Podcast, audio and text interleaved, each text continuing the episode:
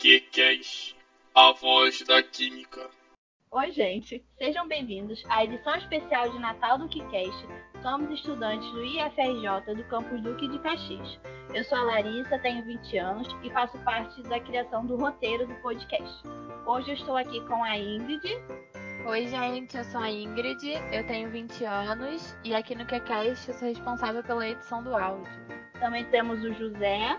Oi, gente, eu me chamo José Vitor, tenho 21 anos e, junto com a Larissa, acompanho a equipe de roteiristas do podcast. E a Thalia. Oi, gente, eu sou a Thalia, tenho 20 anos e faço parte da área da mídia aqui no projeto. Devido a essa época do ano, hoje resolvemos conversar um pouco com vocês a respeito do Natal. Valeu, Natalinos! O Natal ele é marcado por diversos símbolos, como Papai Noel, os presépios e as luzes que iluminam e enfeitam as cidades. Mas uma das representações mais importantes desse período são as árvores de Natal, que são produzidas nos mais variados tamanhos e estão sempre enfeitadas. Mas como ela surgiu? Qual é a história e por que ela faz parte da nossa tradição natalina? Vamos descobrir? Apesar da polêmica sobre a origem da árvore de Natal, sabe-se que esse símbolo foi herdado de religiões pagãs. Os romanos, por exemplo, durante o festival em homenagem ao deus Saturno, usavam árvores para enfeitar os templos. Já os egípcios usavam palmeira durante os rituais de adoração a Ra, o deus do sol. Para muitas culturas antigas, as árvores que ficavam verdes durante todo o ano eram símbolo de prosperidade. Nos povos que habitavam locais de invernos rígidos, essas árvores eram marcantes, pois permaneciam verdes mesmo durante o inverno.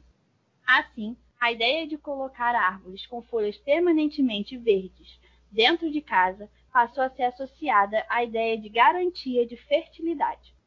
Com o passar do tempo, e à medida que a Europa era cristianizada, a árvore, como símbolo pagão, foi aos poucos integrada aos costumes cristãos. A tradição de feitar a árvore de Natal tem mais de 500 anos de idade e acredita-se que essa tradição foi lançada em 1419 por padeiros na Alemanha. Eles começaram a decorar uma árvore todos os anos, com maçãs, frutas e nozes. E apenas no dia de Ano Novo, as crianças podiam sacudir a árvore de Natal e comerem o que caía dela. Os primeiros registros de árvores de Natal decoradas com velas surgiram apenas em 1730 e no começo elas eram enfeitadas, como eu já disse, com rosas de papel, maçãs, nozes e bolachas. Só depois que surgiram as decorações, como luzes, bolas de vidro, estrelas, guirlandas, laços, anjos ou outras figuras. As primeiras bolas de vidro soprado apareceram para venda apenas em 1847, mas elas eram artigos de luxo. Somente os mais ricos tinham acesso e podiam enfeitar suas árvores com elas. O costume de decorar árvores de Natal foi se espalhando pela Alemanha e pelo mundo inteiro a partir do século XIX, quando os emigrantes levaram o costume para os Estados Unidos. A primeira árvore de Natal na Casa Branca foi erguida apenas em 1891. Assim, a tradição foi se alastrando e com ela as inovações, como o surgimento das árvores artificiais, feitas de plástico. Desse modo, começou também uma discussão já que os mais tradicionalistas faziam questão de ter uma árvore natural decorada dentro das suas casas e esbravejavam que a de plástico não são biodegradáveis. Por outro lado, o cultivo de uma árvore natural leva anos e argumentavam os adoradores das árvores artificiais que elas são cortadas somente para servirem de enfeite por poucos dias. Mas o que é melhor para a natureza? A árvore natural ou a artificial? Um estudo encomendado pela Associação das Árvores de Natal nos Estados Unidos em 2011 constatou que os impactos das árvores naturais e artificiais são quase semelhantes, com as artificiais sendo ligeiramente piores. A chave aqui é um plástico, o PVC, que é derivado do petróleo. Assim, a principal matéria-prima para as árvores de Natal artificiais não é renovável, é um poluente e não pode ser reciclada. Além disso, Muitas árvores produzidas na China utilizam o chumbo na confecção do arame das folhas. Outra questão levantada pelo estudo é que a fabricação e transporte das árvores artificiais importadas requerem muita energia, sendo preciso reutilizar a mesma árvore artificial por cerca de 20 anos antes que a energia total usada comece a ser compensada. E, naturalmente, cortar uma árvore pode ser um grande problema, tanto ético quanto ambiental. Mas será pior do que fabricar uma árvore artificial? Os produtores de árvores naturais alegam que a árvore artificial são mais prejudiciais do ponto de vista ambiental do que suas contrapartes naturais mas grupos de comerciantes afirmam exatamente o oposto. Então, para tirar essa dúvida, decidimos pesquisar um pouco o que a ciência tem a dizer. Entre as desvantagens das árvores vivas está a possibilidade da degradação do solo ou de um habitat animal ruim, quando as plantações são manejadas de forma ineficiente. Outra grande desvantagem é que, embora possa ser reciclada ou mantida em vasos, geralmente as árvores são descartadas após as celebrações. Por esse motivo também acaba sendo mais caro do que as artificiais, que são re reutilizadas por muitos anos. Por outro lado, as árvores vivas, quando bem cultivadas em rotação, muitas vezes fornecem habitat adequado para a vida selvagem. Elas também são neutras em carbono, embora as emissões possam ocorrer por atividades agrícolas e transporte. Outra vantagem é que pode ser mantida em vasos e ser reutilizada por mais ou menos dois anos, ou seja, mais dois natais. Mas será que essa discussão entre os produtores de árvores artificiais e os cultivadores de árvores naturais gira em torno apenas da questão ambiental ou tem outra questão que influencia nesse debate?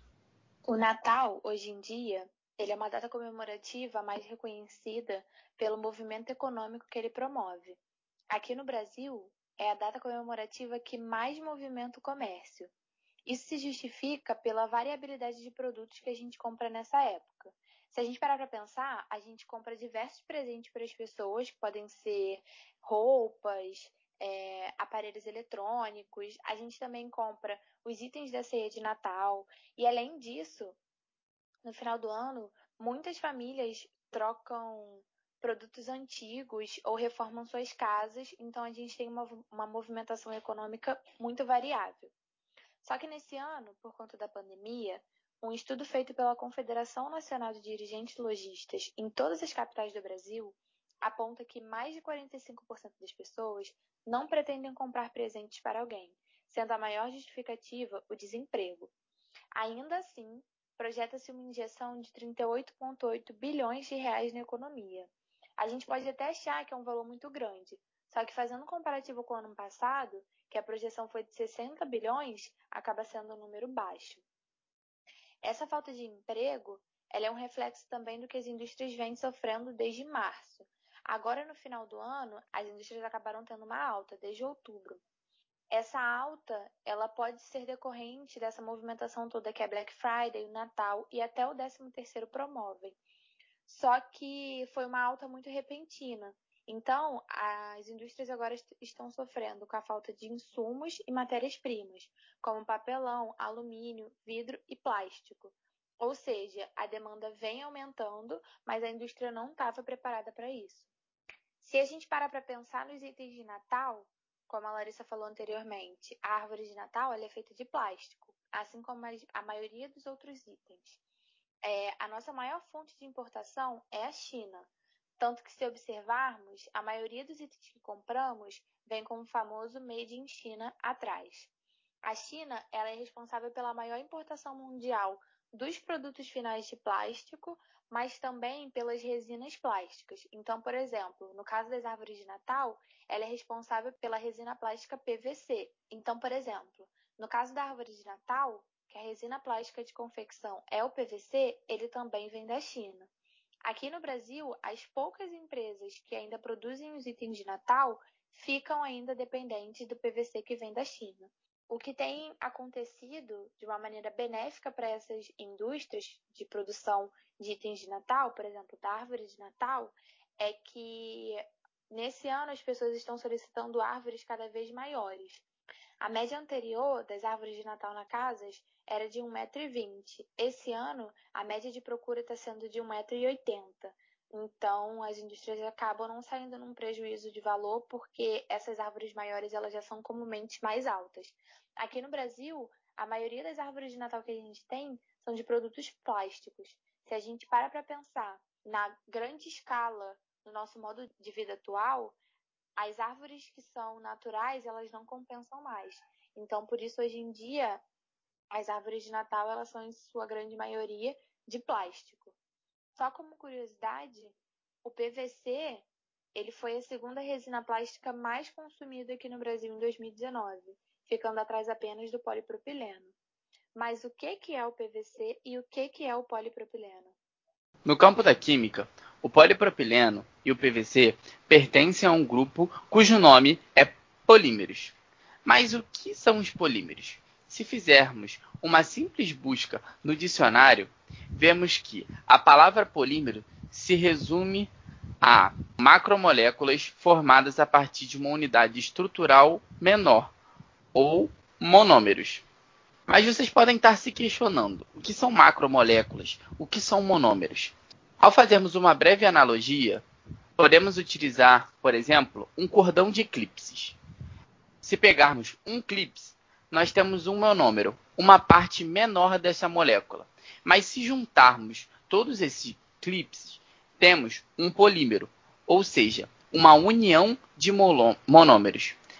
Se fizermos uma análise da palavra polímeros, que vem do grego poli, que significa muitos, e meros, partes, vemos que as macromoléculas, as moléculas grandes destes compostos, se originam de ligações entre moléculas menores, os monômeros. Sobre o PVC e o polipropileno, nós podemos dizer que o PVC, cujo nome é policloreto de vinila, nós temos um amplo processo industrial que busca atender tamanha demanda do nosso mercado. O PVC atualmente tem uma ampla importância no nosso dia a dia. Mas como um material tão importante pode ser utilizado em tantos lugares no nosso dia a dia, como por exemplo, na fabricação de calçados, nas embalagens, encanações, forros de tetos e laminados para condicionamento de sangue e plasma. Simples. A rigidez do PVC e as suas outras características físico-químicas lhe dão um caráter polivalente no uso do dia a dia. Assim, não é diferente para o Natal. Nós podemos utilizar o PVC na fabricação das pequenas folhas verdes que formam a árvore, mas também na fabricação das bolinhas que vão enfeitar a nossa árvore. Sobre o PVC, também podemos dizer que, assim como o nome diz, policloreto de vinila, 57% do seu peso corresponde ao cloro, obtido através de uma reação química do sal marinho. E a sua outra parte é composta pelo eteno, que também é adquirido por um outro meio químico mais derivado do petróleo. Assim, é formado um outro subproduto, o diclorometano, que é preparado para formar o monômero que irá compor a cadeia do PVC. Esse monômero tem nome cloreto de vinila. A sua união, então, forma o PVC. Um dos motivos pelo qual o PVC é escolhido por grande parte das indústrias e também no campo científico é pelo seu ciclo de vida útil, que varia de 15 a 100 anos e tendo uma média de 60 anos. Naturalmente, o PVC se apresenta como um pó branco, que sozinho não tem nenhuma aplicação industrial, pois não é processável devido às suas características físico-químicas. Mas, com a utilização de aditivos, este polímero passa a ter grande validade no nosso dia a dia. Outra vantagem acerca do PVC é que ele é resistente à propagação de chamas, especialmente devido à presença do átomo de cloro, reforçando as aplicações em fios e cabos elétricos, forros e revestimentos residenciais. Além disso, suas propriedades e características em relação a custo-benefícios combinados dão a ele tamanha relevância e potencialidade para a aplicação. Além do PVC, também se destaca o polipropileno, um outro polímero, este polímero está fortemente presente na produção de brinquedos e de caixas. Caixas essas presentes no transporte dos produtos comprados, principalmente neste tempo de pandemia, e dos outros produtos plásticos já comentados pela Ingrid, que geralmente compõem o logo Made in China. No entanto, uma das grandes questões que são levantadas acerca dos plásticos é quais são os seus perigos? Sobre a sustentabilidade, o que nós podemos dizer? Qual é a sua serventia? Como foi dito, né, no Natal nós utilizamos muitos itens que nem sempre trazem benefícios próprios, né, e para o meio ambiente. Então, por isso a importância do uso consciente desses objetos. E nessa época mágica, né, com esse espírito natalino, a gente sente muita vontade de arrumar, enfeitar a casa para esse momento especial. E por que não fazer tudo isso de uma maneira sustentável e prática?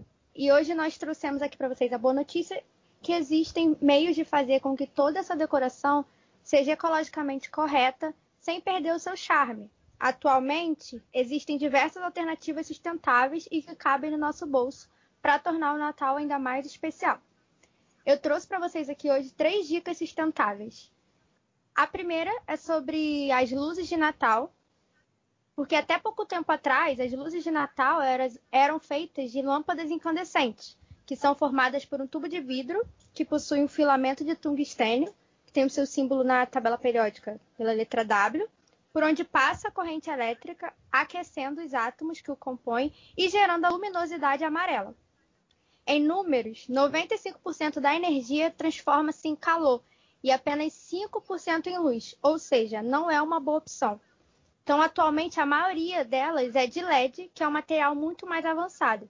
E eu trouxe para vocês dois tipos de luzes de Natal, que é o LED e as luzes com painel solar, que são materiais avançados e sustentáveis e econômicos também. O LED é um diodo semicondutor um dispositivo composto por cristais de silício e germânio, que quando energizado, ele emitiu uma luz visível a olho nu.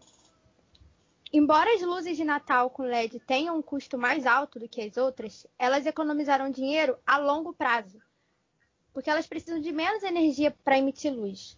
Então, além disso, eles têm uma vida útil muito mais longa para que você possa reutilizá-las por muitos anos. E com o dinheiro gasto na conta de luz e na troca constante das luzes incandescentes, vale muito mais a pena você investir em outros tipos, como as lâmpadas de LED.